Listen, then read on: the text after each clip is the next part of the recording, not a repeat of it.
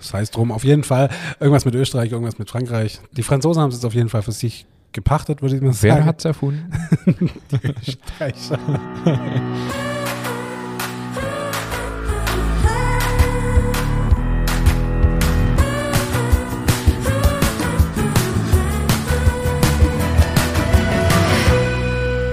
Herzlich willkommen zu einer weiteren Folge unseres Podcasts Nachtschicht. Mir gegenüber sitzt wie immer der wunderbare David Haas. Die Stimmung ist bestens. David, wie war dein Tag? Wie geht's dir?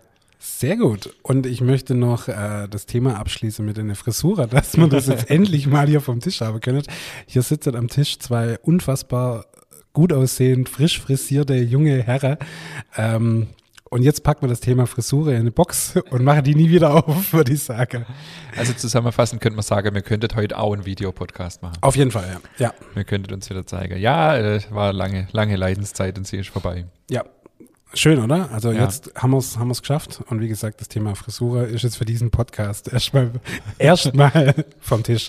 Ich steig mal ein heute mit einer, äh, mit einem Erlebnis, das ich heute Morgen tatsächlich hatte. Ähm, unser Einspruchwort, um warm zu werden und um die Technik zu überprüfen, ist ja, das wisst ihr ja alle, Butterbrezel-Spritzmaschinen. Und zu dem Thema habe ich heute was erlebt und zwar ähm, hat mich ein Kunde an, oder das Telefon hat klingelt und ich bin gerade zufällig dran vorbeigelaufen und hab, bin dann hingegangen. Und dann war ein Herr Schmidt dran und der war sehr gut gelaunt und wir haben uns so ein bisschen unterhalten und er hat elf Butterbrezeln bestellt und hat dann die Anmerkung äh, gemacht, aber ich bin der, der sie handmade will, weil die gespritzte Scheiße will ich nicht. Fand ich dann recht amüsant, also er hat äh, er hat's echt äh, humorvoll gesagt. Ähm, aber es gibt tatsächlich Leute, weil du mich ja auch damals gefragt hast, wie kommt die Maschine an, äh, die wollen die handgeschmierte Butterbrezel mit der weiche, schmierige Butter lieber als die gut gekühlte Butter, ähm, die dann in der lauwarmen Brezel so geil schmeckt, Entschuldigung für das Wort. Aber so ist's.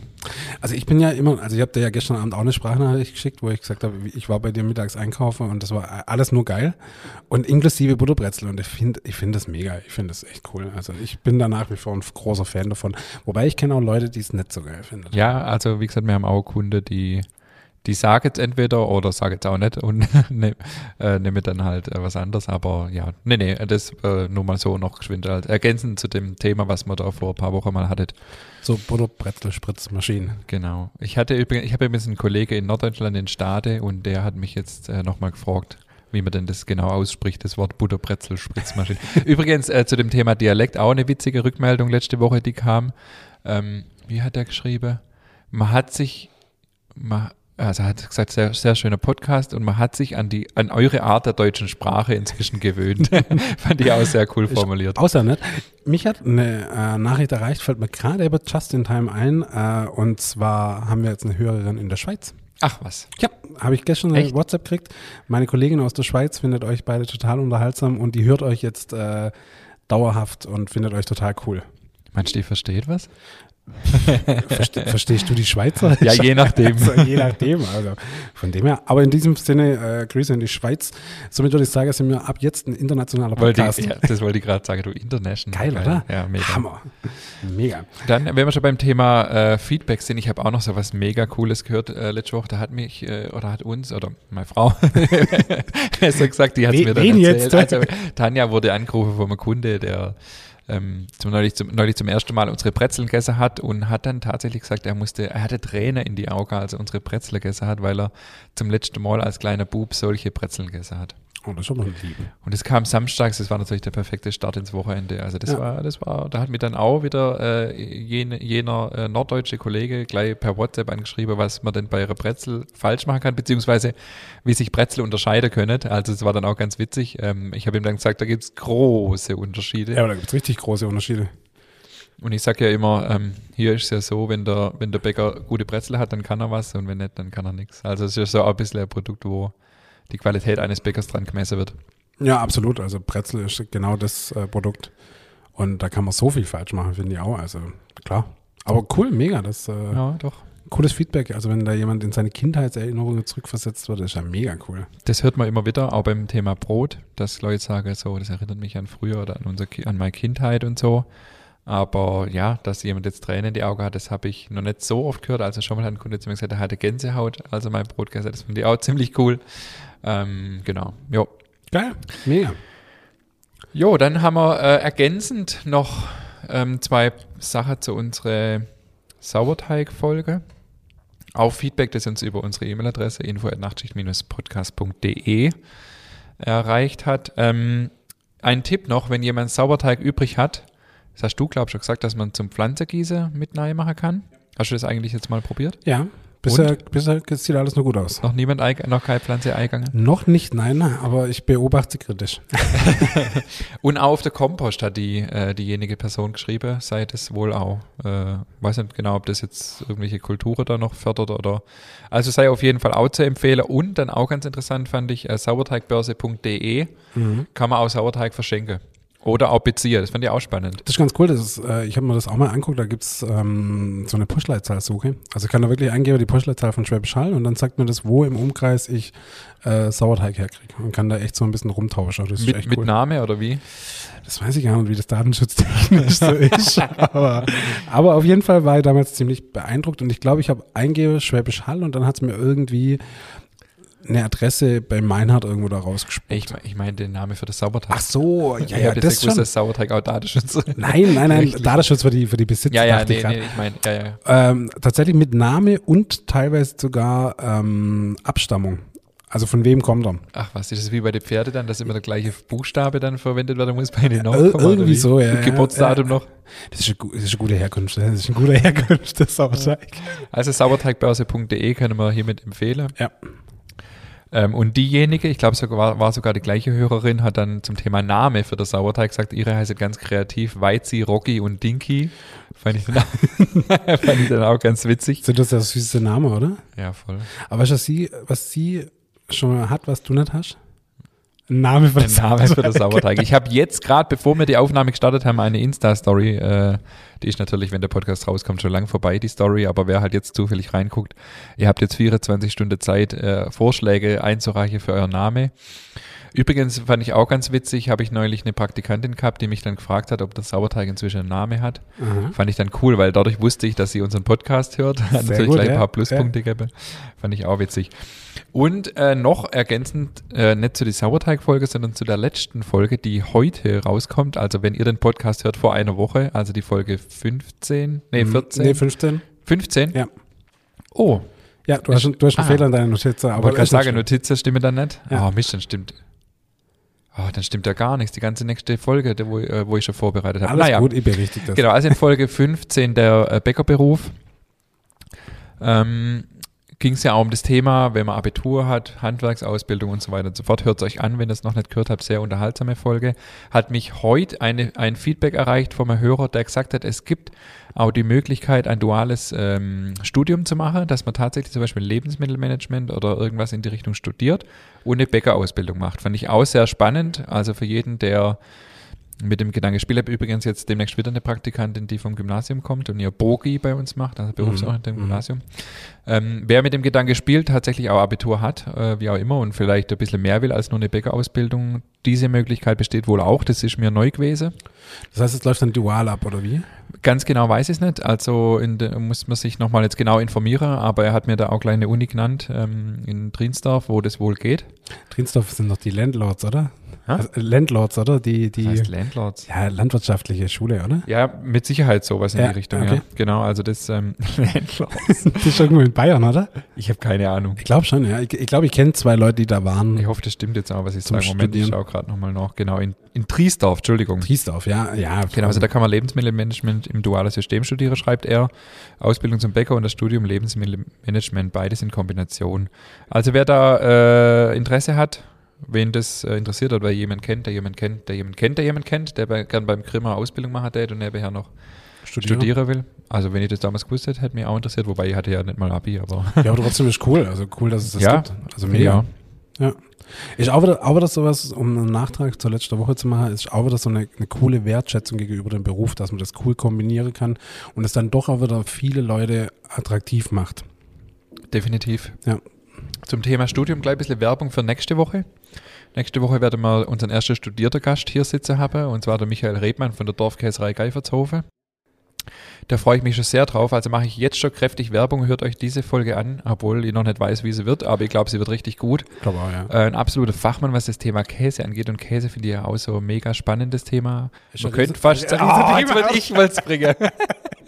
also man könnte fast sagen, Riesenthema. Ja, ist ein riesen Thema, ja, auf jeden Fall. Ähm, und Käse und Brot ist ja auch was, was echt mega gut zusammenpasst. Ich hatte das Glück, äh, von ihm schon mal ähm, ein Käseseminar besucht zu haben, das mir mit unserem Brot begleitet durfte. Und ähm, ja, nächste Woche Michael Rebmann, Dorfkäserei, als unser Gast auf dem Ofenbänkle. Jetzt aber mal zu der Folge von heute, oder? Äh, ja, auch ein riesen Thema. Wir haben. Ja, jetzt, jetzt übertreib's nicht. Ja, jetzt warten wir ab, das kommt dann noch ein paar Mal. Wir starten heute mit dem wunderbaren Thema Croissant. Ja, ich habe da mal was vorbereitet. Zwar keine Croissant. Wir genießen hier übrigens heute gerade nebenher keine Croissant, sondern Rotweinkuchen, den ich mitgebracht habe. Passt ja auch zu Croissant, Rotwein, Frankreich, passt alles Ja, zusammen. passt da hervorragend. Käse, Passt gerade so von Käse, passt alles Ach zusammen. du, ja, du, das wie, wie, wie, wie ausgewählt. Heute läuft's aber so. Es läuft. Ja. Ja, was macht für dich, äh, David, was macht für dich ein gutes Croissant aus? Jetzt mal so ein bisschen aus der Verbrauchersicht. Ich habe so Croissant tatsächlich, also ich muss immer an Frankreich denken, ich war schon ein paar Mal in Frankreich und ähm, so ein geiles Croissant zum Frühstück, das ist schon richtig, richtig gut. Das ist tatsächlich bei mir so ein Wochenendgebäck tatsächlich. Ähm, und da finde ich es wirklich, wirklich gut, wenn ich Zeit habe, richtig ausgiebig frühstücke und dann ein Croissant dazu. Das ist für mich. Und dann muss es natürlich luftig sein, eine gute Blätterung habe, ähm, so eine leichte Crunch habe, man reinbeißt und dann ist das Croissant für mich perfekt.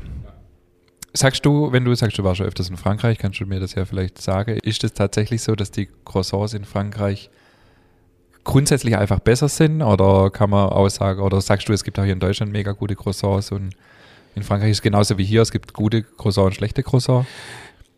Ja, ich denke schon, aber ich glaube, in Frankreich macht es schon auch noch so ein bisschen so das, das Flair aus. Du gehst in so eine kleine Boulangerie am Eck, äh, holst dir deinen Kaffee, sitzt da an so einem ganz kleinen runden Tisch Mitte in Paris. Das macht natürlich schon noch ein bisschen. Und ich glaube, wenn dann noch ein einigermaßen okayes Croissant hast, ist immer noch besser wie. Also ich glaube schon, aber du generell finde ich in Frankreich bei in ganz vielen kleinen Bäckereien, die es da gibt, ähm, habe ich bisher größtenteils wirklich immer gute Erfahrungen gemacht. Also die haben echt immer gute, leckere äh, Sachen und vor allem Croissant halt gerade. Liegt es daran vielleicht auch, weil die ja wahrscheinlich mehr verkauft wie mir, dass es halt auch wahrscheinlich öfters frisch ist? Wahrscheinlich, ja. Kann Weil das ist ja auch so ein Punkt, der extrem wichtig ist beim Croissant, finde ich. Also ähm, ich sag mal so, für mich ist auch extrem wichtig, dass es einen guten Buttergeschmack hat. Also es gibt ja auch Croissant, die mit Margarine gemacht werden. Das finde ich ja ganz furchtbar. Jetzt mal für Laie, wenn ihr ein Croissant esst und es wird so, ähm, das Mundgefühl ist so ein bisschen äh, belegt ober am Gaumen, dann ist das Zeichen dafür, dass es Margarine ist. Also so ein bisschen dieses pelzige ober am Gaumen, so dieses belegte bisschen. Das liegt daran, dass Margarine einfach einen ganz anderen Schmelzpunkt hat als Butter und es schmilzt dann nicht so schön angenehm im Mund, sondern wird halt so eher so ein bisschen, na, Ja. schmeckt halt so fettig. Also das ist äh, für mich elementar für ein Croissant. Mhm. Und was du schon gesagt hast mit Blätterung und die Frische. Also, wie du sagst, ist absolutes Frühstücksgebäck. Und wir sind eigentlich auch immer äh, bei uns in der Bäckerei jetzt bestrebt, dass um 12, 13 Uhr gibt es keine Croissant mehr, da gibt es andere Sachen. Und wir backen die auch nicht alle morgen, sondern schön Stück für Stück. Also um 9 gibt es nochmal frische und samstags auch einfach Blech für Blech. Aber geht's bei euch jeden Tag? Ja. Ja, okay. Es gibt jeden Tag Croissant, wobei wir natürlich samstags deutlich mehr verkaufen als unter der Woche, klar. Aber ähm, ja, auch da, äh, auch unter der Woche quasi nur vormittags. Ja, wenn mal welche noch da sind, sind halt noch welche da, aber die Frische ist schon extrem entscheidend. Und samstags verkauft man natürlich deutlich mehr und könnte dadurch natürlich, na, ja, da hat man halt einfach ständig Frische und da haben wir ja eh nur der halbe Tag offen. Und ähm, genau, dann gibt's ja auch noch Lauge Croissant, das gibt's in Frankreich wahrscheinlich nicht. Das Nee. finde auch was ziemlich Geiles. Mega. Also quasi Croissant-Teig mit dann belaugt und Sesam, das ist echt auch mm, Schon gut, ja. ja. richtig gut. Schoko-Croissant, wobei das ja, das ist so wie mir es macht, in Frankreich Pain à Chocolat heißt, oder äh, jeder Franzose steinigt mich jetzt wahrscheinlich, der das jetzt gehört hat. Äh, Ich habe mir verkniffen, es auszusprechen, weil ich dachte, das lasse ich dich machen. Das Ja. Schokocroissant halt. Also die, ich hatte mal einen Franzose äh, im Laden, der hat gesagt, das ist doch kein Schokocroissant. Also ähm, genau, und dann haben wir ja zurzeit noch Schoko Marzipan Croissant, das ist für, also das ist für mich der Burner schlechthin. Ja, wirklich? Äh, ja, Oh, ich bin jetzt so ein Marzipan-Fan. Echt? doch. Oh. Hm. Ich war ich früher auch nie, aber ähm, kurze Anekdote aus meinem Familienalltag. Mein Sohn mit äh, seine fünf Jahre, der liebt Marzipan über alles. Und ähm, auch auf die Gefahr hin, dass mir jetzt alle junge Eltern wahrscheinlich steinigen und dass es überhaupt nicht äh, erziehungstechnisch richtig ist, was mir da macht. Aber der äh, fragt jeden Tag nach Marzipan, meistens schon morgens, wenn er runterkommt, bevor er in den Kindergarten geht und kriegt dann von mir auch immer so eine kleine Kugel Marzipan. der liebt es über alles. Sehr geil. Papa, darf ich Marzipan? Und dann, äh, ja klar, da kriegt er halt ein kleines Stück Marzipan. Und dann, Mega. Äh, ist das sein Frühstück, bevor er in den Kindergarten geht. Aber weißt du, was ich meiner Tochter beigebracht habe? Das muss ich gerade mal hier zum Besten geben, weil ich total stolz drauf bin, wenn ich sie frage, hey, wer ist der Coolste? Dann sagt sie, Papa. ja, das, das, Voll gut. das ist so das, was wir als erstes unsere Kinder beibringen. Ja, oder? voll. Ich finde das mega. Das ist total cool. Ja, aber Schokocroissant ist auch, um zurück zum Thema zu kommen, ähm, oder wie es halt in Frankreich heißt, ähm, Wie heißt es denn nochmal? äh, Schokocroissant auf Französisch. Ähm, Also übersetzt heißt es eigentlich Schokobrötchen. ja, genau. Aber ist ja eigentlich auch, äh, das ist wirklich ein, ein vollwertiges Frühstück eigentlich. Wenn du in Frankreich bist, so ein Milchkaffee mit einem Schokocroissant dazu, top, mega. Das Wie heißt Frühstück. Milchkaffee nochmal auf Französisch? Au, au Latte? Latte? Irgendwie so. Au Lait. Au Lait. Irgendwie sowas. Ja, aber ich habe die spannende Frage zum Croissant. Wir haben das kürzlich hier mal bei, bei mir in der Agentur durchdiskutiert. Äh, wenn du dein Croissant belegst, salzig oder süß? Ähm, durchaus auch salzig. Geht beides, gell? Mhm, geht beides, definitiv. Wobei, da gibt's äh, auch Unterschiede. Es gibt Croissants, die sind halt einfach süßer und Croissants, die sind nicht so süß. Unsere sind nicht so süß. Mir hatte das eine Zeit lang auch mal ähm, ähm, einfach auch als belegtes Croissant in der Theke, wirklich mit Schinken und, und das, das geht schon. Gell, Und, und was wir jetzt machen gerade, sind so aus dem Croissant-Teig so Dreiecke, belaugt mit Sesam. Das ist dann ja definitiv was für salziger Belag. Das hatte ich gestern, das war der Hammer. Ja, das ist mega. Also das Ja. liebe ich auch. Da haben wir äh, echt auch eine Mitarbeiterin, die da richtig coole Idee hatte. Wir machen da die, die, die Toppings selber, also die Soße und alles. Äh, richtig cool, so Honig-Senfsoße und dann Pastrami vom, hier vom Hofmetzger. Äh, und das andere mit Ei, weißt du, welches hattest du? Äh, das mit dem Pastrami. Ja, das war, Ja. also das ist schon. das Ach, ist die Soße macht ihr auch selber? Ja, ja, genau. Oh, so. Honig-Senfsoße Die ist halt mega lecker. ja, wir machen da auch so, so Zucchini-Chutney. Also das ist schon, äh, da gibt's schon, das kommt zwar nicht auf die Lauge, aber da machen wir viel. Da machen wir auch alles selber, weil ich es einfach geil finde. Und ähm, ja, Und die werdet autoriert? Genau, also das ist ein Croissant-Teig, Okay. ganz Mhm. normaler Croissant-Teig, der dann quasi nur relativ dick ausgerollt wird, viereckig geschnitten und die dann halbiert zu Dreiecke. Das, Weil ich habe hab kürzlich ein Video gesehen, wie man das zu Hause machen kann. Dann habe ich gesehen, dass man da halt einfach äh, runde, Ja, hab ich auch gesehen, Rund, ja. Also so eine Art Pizza, dann bestreicht man es mit Butter, legt das nächste oben drauf, Ausroller und immer so Schichten halt. Und ich habe gedacht, das macht ihr auch so. nee, aber- das ist ja letztendlich ist ja nichts anderes. Ja, ja. Das, ähm, also das ist ja auch dann quasi ja Teigfett, Teigfett, oder Ja, Teigbutter, Teigbutter, Teigbutter und wir torieren es halt. Was toriere bedeutet, erklären wir dann noch. Ich wollte gerade sagen, mir zwei Fachsimpeln hier gerade eben, aber das sollte man vielleicht nachher noch schön erklären, was Toriere bedeutet. Jo, gehen wir vielleicht mal drauf ein, wie man Croissant selber daheim herstellen kann, wenn man jetzt nicht unbedingt zum Grimmers Backstub gehen will oder kann oder weiters weg wohnt. Also alle anderen dürfen natürlich gern zu uns kommen, aber wir geben auch gern Tipps, wie man es daheim machen kann.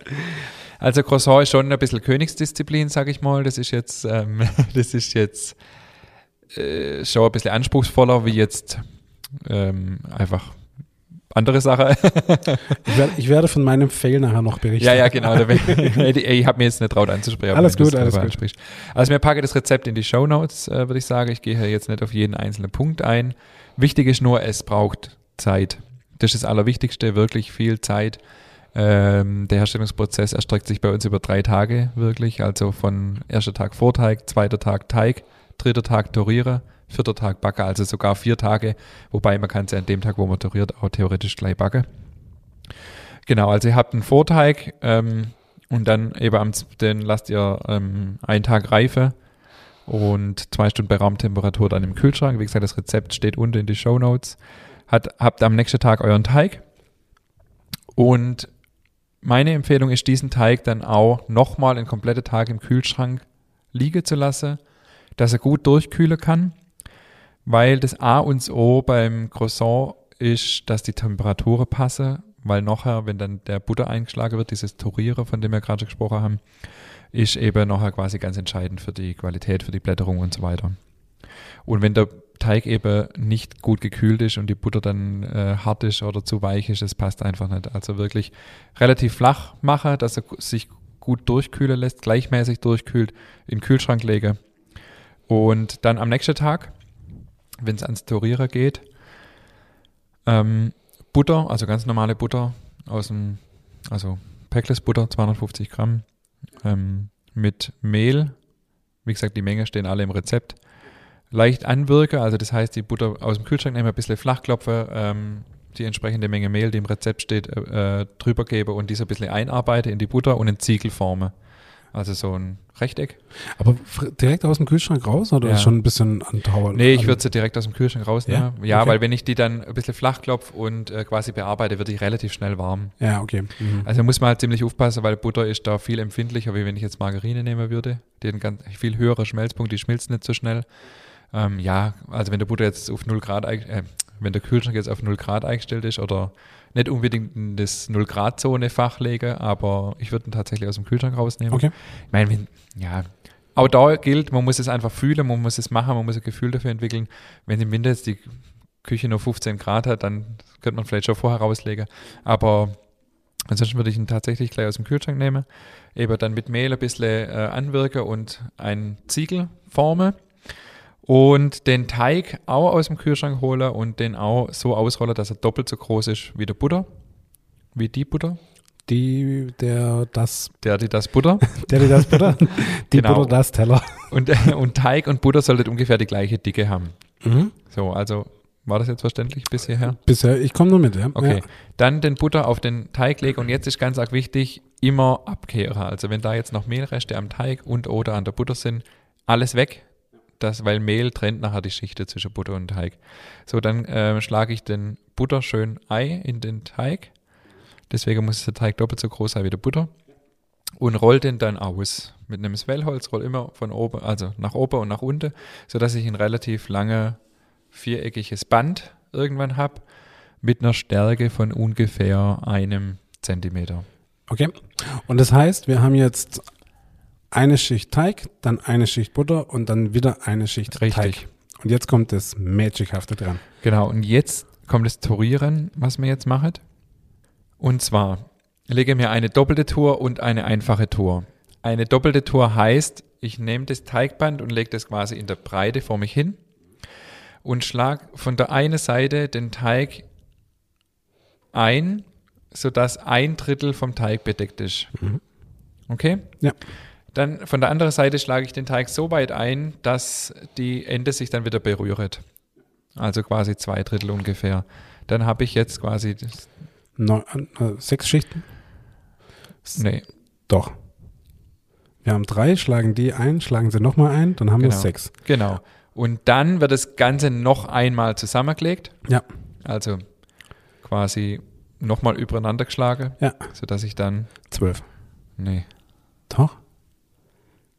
Ja, theoretisch stimmt zwölf, aber wir rechnen eigentlich immer die Butterschichte. Also das heißt, ah, okay. Mhm. Man rechnet für eine doppelte Tour vier Schichten. Sorry, Ah ja, das okay. war, ich war jetzt geschwind Okay. verwirrt. Mhm. Genau, also das heißt, ich ähm, nochmal geschwind äh, erklären, weil Ja. es wirklich nicht ganz einfach ist. Ich lege das Teigband in der Breite vor mich hin, Ja. schlage von der einen Seite ein Drittel Ei, von der anderen Seite zwei Drittel, sodass sich die Ende sich wieder berühren und schlage das Ganze dann nochmal übereinander. Dann habe ich quasi viermal die Butterschicht übereinander. Sorry, Ja, okay, alles klar, ja. Genau. Passt. Dann äh, nehme ich wieder das Wellholz und roll den Teig ähm, wieder hoch und runter, sodass wieder quasi ein längliches Teigband entsteht mit einer Stärke von ungefähr einem Zentimeter. Jetzt lege ich eine einfache Tour.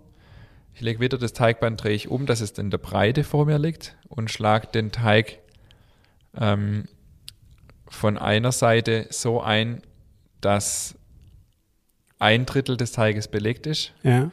Und schlag aber die andere Seite dann komplett drüber. Die einfache Tour kann man ja ein bisschen wie wenn man einen Brief faltet, oder? Ein A4, ein A4-Blatt, oder? Ja. So von der Art her Ja. müsste ja passen, oder? Genau, also wie wenn man einen Geschäftsbrief faltet, im Prinzip, dass quasi Drittel, Drittel, Drittel übereinander gelegt wird. Ja, genau. Genau, ja. also nicht quasi wie beim Geschäftsbrief so als Z, sondern ich schlage von der einen Seite ein und die andere Seite schlage ich komplett drüber. Anders wie bei der doppelten Tour, wo ich von der einen Seite einschlage und von der anderen Seite so einschlage, dass die zwei Ende sich berühren. Ich schlage komplett drüber. Also es ist jetzt wirklich nicht ganz einfach. Ähm, Wer das jetzt gar nicht verstanden hat mit Überschlage und äh, der ja, Das kann man auch googeln. googeln, genau. Einfach Einfach, einfache. Tour, doppelte Tour, dass man eine Skizze vielleicht hat dazu. Ja, genau. Macht Sinn. Ja. Genau, jetzt noch geschwind oder nicht geschwind. Wichtig ist auch, immer Ruhezeiten einzuhalten, weil der Teig ist, wenn er quasi ausgerollt wird, gestresst und ähm, steht unter Spannung. Und es empfiehlt sich zwischen den Touren eine, Kühl, eine Kühlpause einzulegen, also zehn Minuten einfach in den Kühlschrank zu legen. Aber das hängt ein bisschen ab, ja, wie lang liegt der Teig schon im Kühlschrank. Wenn der schon relativ lang liegt, kann auch sein, man kann die zwei Touren nacheinander legen. Man kann das selber ein bisschen rausfinden, indem man ähm, einfach den Teig beobachtet, wenn man ausrollt. Und er zieht sich immer wieder so zusammen. Dann ist, hat er zu viel Spannung. Also er muss sich wirklich gut ausrollen lassen. Wenn er das nicht tut, legt ihn einfach in den Kühlschrank und gebt ihm einfach kurze Ruhepause. Genau, dann habe ich schon gesagt, das Mehl immer abkehren, also sowohl am Anfang, wenn man die Butter äh, reinlegt, als auch zwischen die Touren. Zum Ausrollen nimmt man vielleicht ein bisschen Mehl, dass er nicht an der Arbeitsplatte klebt. Das alles wegkehren, damit äh, das Mehl die Schichten nicht trennt. Und genau, wichtig ist auch, dass die Butter nicht zu warm ist, weil äh, was passiert, wenn die Butter zu warm ist beim Ausrollen? Ich arbeite den im Prinzip in der Teig rein. Ich habe dann nachher keine Schichtetrennung mehr. Und ähm, genauso andersrum, wenn er zu hart ist, wird es auch schwierig, weil dann, ähm, ja, dann bricht er einfach und ich krieg halt nicht, er lässt sich halt nicht so gut ausrollen wie der Teig und dann habe ich immer Stücke, wo nur Teig ist und keine Butter mehr. Ähm, deswegen, aber wie gesagt, wenn man den am Anfang ein bisschen mit Mehl plastisch arbeitet, funktioniert das normalerweise gut. Mhm. Beim Ausroller immer darauf achte, dass man nicht zu stark drückt, sondern wirklich, ja schon mit Druck, aber wirklich dieses Roller ausüben, nicht einfach so stark auf den Teig drücken, um die Schichten nicht zu zerstören und beim Ausrollen nicht weiter runtergehe wie diesen Zentimeter. Maximal ein bisschen weniger, weil sonst, wenn die Schichten zu dünn werden, sind sie zerstört. Mhm, okay. Genau. Dann, wenn der Teig toriert ist, einfach auch nochmal kurz in den Kühlschrank legen, dass er sich entspannen kann. Und dann ausrollen äh, mit dem Wellholz auf äh, circa 4 mm. Also jetzt gehen wir deutlich weiter runter wie diesen Zentimeter. Und in der Breite so 48 bis 50 Zentimeter. Rolle ich mir eben so ein viereckiges Teigband aus das geht relativ gut, weil man ja schon von Anfang an diese Grundform von dem Ziegel hat, dass man eben dann in diese viereckige Form kommt. Und teile den einmal längs, also 48 bis 50 Zentimeter Breite, teile ich, teile ich einmal in der Mitte, 24 bis 25 Zentimeter und schneide dann Dreiecke runter, so dass, äh, ja, dass jedes Croissant so 90 Gramm ungefähr hat, so ungefähr 12 Zentimeter und roll die dann oder wickel die auf ähm, wichtig ist, dass das, die Spitze quasi nachher unten liegt, dass die beim Backen nicht hochkommt, weil das wird sonst relativ trocken. Und man sagt, ein Croissant soll sieben Wicklungen haben, also eins, zwei, drei, dann die Mitte und dann mhm, nochmal drei. Mhm, mhm. Äh, das wäre so perfekt. Ja. Und dann wird es mit ähm, Ei abgestrichen, mit einer Eistreiche, entweder Vollei mit einer Prise Salz oder einem Eigelb. Und entweder man macht es jetzt auf dem Backblech und stellt es nochmal in den Kühlschrank über Nacht. Finde ich die beste Variante. Oder ähm, man kann sie dann theoretisch auch abbacken, indem man sie einfach dann abdeckt und aufgehen lässt. Ja, so eine Stunde, anderthalb sollte auch mindestens die Hälfte bis zwei Drittel an Volumen zugenommen haben. Und dann kann es gebacken werden. Und genau, oder dann, wie gesagt, am nächsten Tag aus dem Kühlschrank geholt werden, kurz akklimatisieren lassen, je nachdem, wie stark es schon aufgegangen ist. Und nochmal abstreiche und bei 200 Grad würde ich jetzt mal empfehlen für 14 Minuten mhm. goldbraun backen.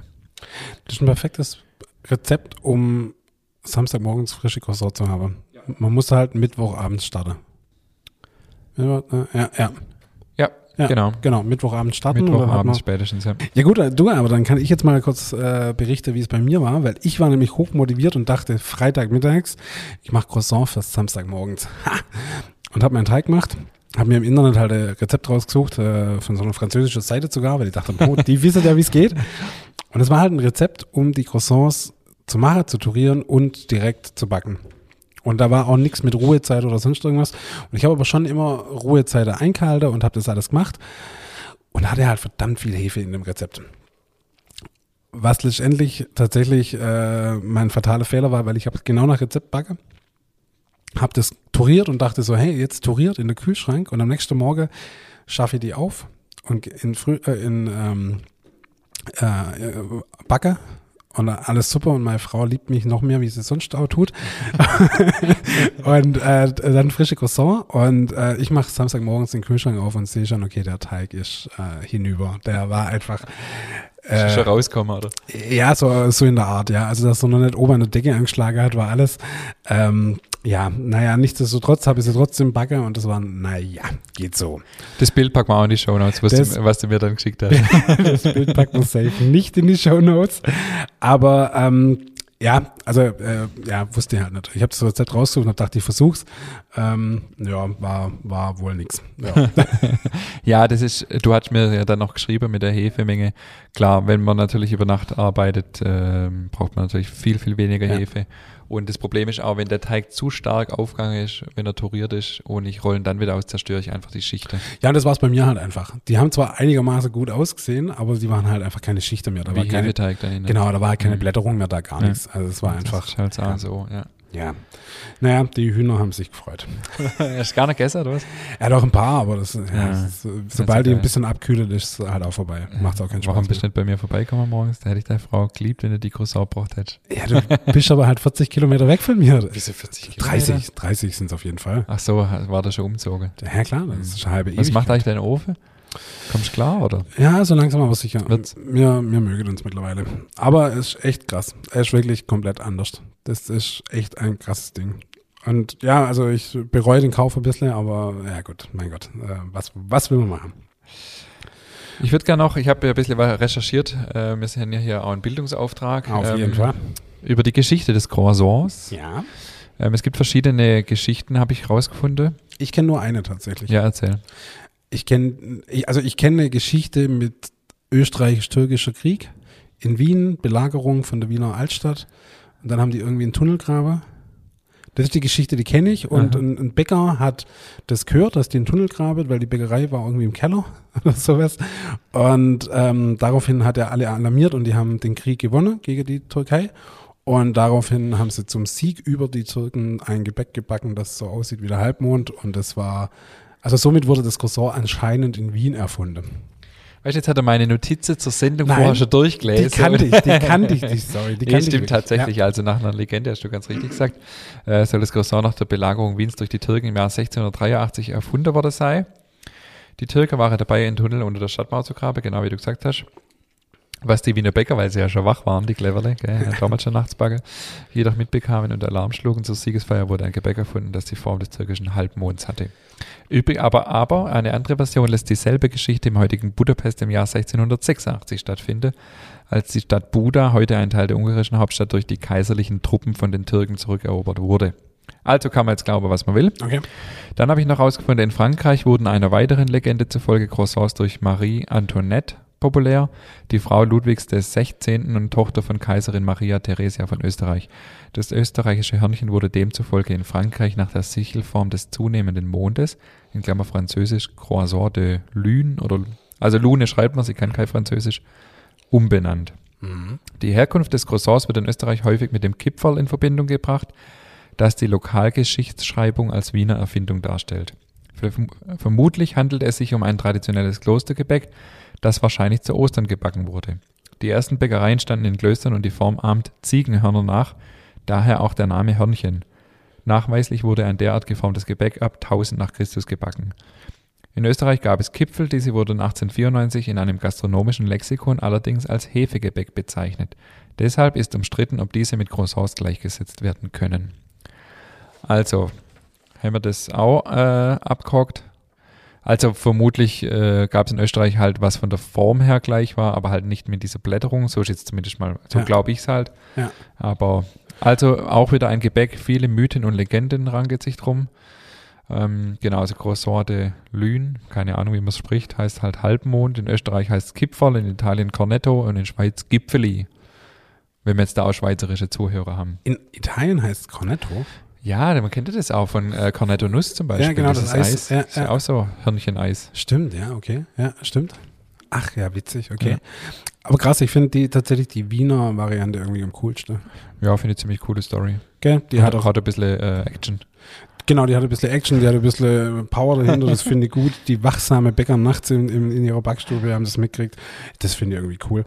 Und dann kann es ja irgendwie sein, dass die hier die, die Marie, Antoinette das vielleicht irgendwie mitgenommen hat, weil es, sie war ja, glaube ich, Österreicherin. Äh, ja, die Tochter äh, stand ja hier irgendwie jetzt, äh, habe ja da rausgefunden, die Tochter der Kaiserin Maria Theresia von Österreich. Das heißt drum, auf jeden Fall irgendwas mit Österreich, irgendwas mit Frankreich. Die Franzosen haben es jetzt auf jeden Fall für sich gepachtet, würde ich mal Wer sagen. hat es erfunden? Die Österreicher. ja, aber auf jeden Fall ist ein cooles Gebäck. Es lohnt sich wirklich, es mal selber zu machen. Zumindest mal die Erfahrung zu machen. Die Erfahrung. das hast du jetzt schön formuliert. Ich, sag, ich habe gerade unweigerlich das Bild vor Augen gehabt, das du mir geschickt hast von deiner Großer. Was definitiv nicht in der Shownotes landet, wird safe nicht. Ähm, genau, und ähm, von dem her, was kann man denn zum Croissant noch so sagen? Wie ist denn das in der Bäckerei ja heute so? Ja, machet, also- machet viele das noch so, wie ihr das macht? Genau, also also jeden ich- Tag Backer? Ich habe ja so ein bisschen den Background noch ähm, von der Bäckerei, sage ich mal. Wir haben jetzt viel über das Thema gesprochen, wie man es daheim macht. Aber das Croissant ist auch so ein Artikel, ähm, ich jetzt mal ganz offen, der sehr oft auch zukauft wird von Bäckerei. Also es macht nicht jede Bäckerei ihre eigene Croissants. Schade ist, dass es halt meistens nicht sagt, dass es nicht selber macht. Aber das ist ein Artikel, wenn man den Podcast jetzt gehört hat, weiß man auch, dass der sehr aufwendig ist. Und gerade auch bei kleineren Bäckereien, man denkt ja immer so, die Kleinen machen alles selber, ist es eben oft so, dass die sagen, das lohnt sich nicht. Die 20 Croissants die 10 Croissants, die ich unter der Woche brauche, die kaufe ich zu. Ja. Und ähm, gerade das mit dem Butter ist nicht einfach, wenn man eine kleine heiße Backstube hat. Wir betreiben da auch einen riesen Aufwand. Wir haben extra so Thermoboxer, wo die Butterplatte drin liegt, damit sie nicht warm werden.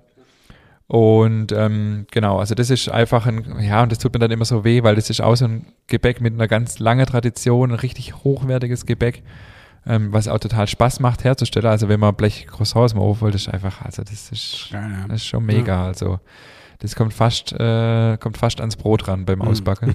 Also macht echt Spaß und Ja. ähm, ist auch so ein Artikel, wo man sich auch, finde ich, als Kleinbetrieb voll abheben kann von anderen, weil wir backen die wirklich just in time, kurz vor Ladeöffnung. Im Optimalfall sind sie dann noch warm und das ist halt einfach unvergleichlich. Ähm, also wir machen es so, wir stellen jetzt zweimal wöchentlich Croissant her, äh, quasi in Vorproduktion immer und ähm, dann ähm, natürlich auch mit Butter, also wir haben keine Margarine im Haus ähm, und betreibe dann richtiger Aufwand und ähm, stelle dann eben die, die Menge her, die man in, äh, ja, für zwei, drei Tage braucht. Und ähm, genau. Und es gibt äh, auch äh, eine total spannende Bäckerei in Berlin von Florian Domberger, der Brotwerk nennt die sich. Mhm. Der macht einen Sauerteig-Croissant ganz ohne Hefe. Okay. Finde ich auch total krass. Wo sind die in Berlin, weißt du das? Äh, ich glaube in Neukölln. Ah, okay. Mhm. Und die haben jetzt auch, aber das ich weiß jetzt nicht hundertprozentig, also mal googeln, Brotwerk, echt interessant. Ich kenne ihn nicht persönlich, aber ich lese immer über Social Media von ihm. Sind jetzt auch in der Markthalle 9 mit einem Brotstand und ähm, verlangt drei Euro für ein Croissant. okay. Krasse Preise, jetzt auch mal erklärt und ähm, halt wirklich ohne Hefe. Also gibt schon echt krasse Sache, coole Sache. Und ähm, Was kostet bei ein Croissant? uh, jetzt erwische ich mich auf dem falschen Fuß. Ich habe die Preise nicht im Kopf, aber ich schätze mal so 1,30, 1,40. Ja, irgendwie- 1,40 glaube ich. Ja, so hätte ich jetzt auch geschätzt, ja. ja. Aber ich habe es auch nicht im Kopf, was kostet ein Croissant, keine Ahnung, weiß ich jetzt nicht. Nee, also ja, und man kann tatsächlich, das darf ich jetzt gar nicht laut sagen, aber man kann Croissant als TK-Ware für wenige Cent einkaufen. Ich weiß nicht, für unter 30 Cent wahrscheinlich. Und das ist natürlich gut was verdient, wenn ich Ja, den nur aufs. Blech setzen muss und abbacken muss. Aber hat natürlich nichts mit dem zu tun, was wir hier verkörpern als Bäckerei und auch als Podcast. Äh, das nur so am Rande. Wenn euch das äh, interessiert, fragt nach bei eurem Bäcker, wenn ihr einkauft. Äh, macht ihr eure Croissants selber, ganz oft leider nicht. Aber für mich ein absolut würdiges Produkt, dass wir ihm hier eine eigene Folge äh, gewidmet haben. Ich würde sogar fast jetzt sagen, es ist tatsächlich ein Riesenthema. Ich muss es jetzt auch nochmal bringen. Ich kann dem nur zustimmen, klar. Ähm, ja, ich denke, Das war's, runde oder? Folge. Ja, Wir freuen uns über Feedback. ja. Nächste Woche belegen wir unsere. Croissants mit Käse. Nächste Woche gibt es Käsecroissant, genau. Also auch äh, nochmal hier die Empfehlung für die nächste, nächste Folge. Ja. Ähm, ich freue mich mega und ähm, ja, Ja gut, gen generell die Empfehlung, wer, wer uns jetzt erst eingeschaltet hat, soll, soll bei Folge 1 anfangen und uns durchhören. Also klar, ich alle mein, Folge nachhören, klar. alle Folge zu empfehlen, ganz Ich klar. habe ein witziges Feedback von, das als Abschluss vielleicht noch geschwind, ein witziges Feedback von meinem äh, Meisterkollegen, mit dem ich zusammen auf der Meisterschule war, äh, vor 14 Jahren, kriegt, der geschrieben hat, oh, wie hat er geschrieben, in Lockdown-Zeiten hier äh, am Sonntag alle Podcast-Folgen nachgehört, wir müssen mehr wie eine Folge aufnehmen, weil er weiß jetzt nicht mehr, was mit dem Rest vom Sonntag anfangen soll. Also fand ich auch cooles Feedback. ja, ist auch gut, ja. Genau, also ihr seht, wir freuen uns über jede Art von Feedback und ähm, ich würde sagen, bis nächste Woche. In diesem Sinne, bis nächste Woche.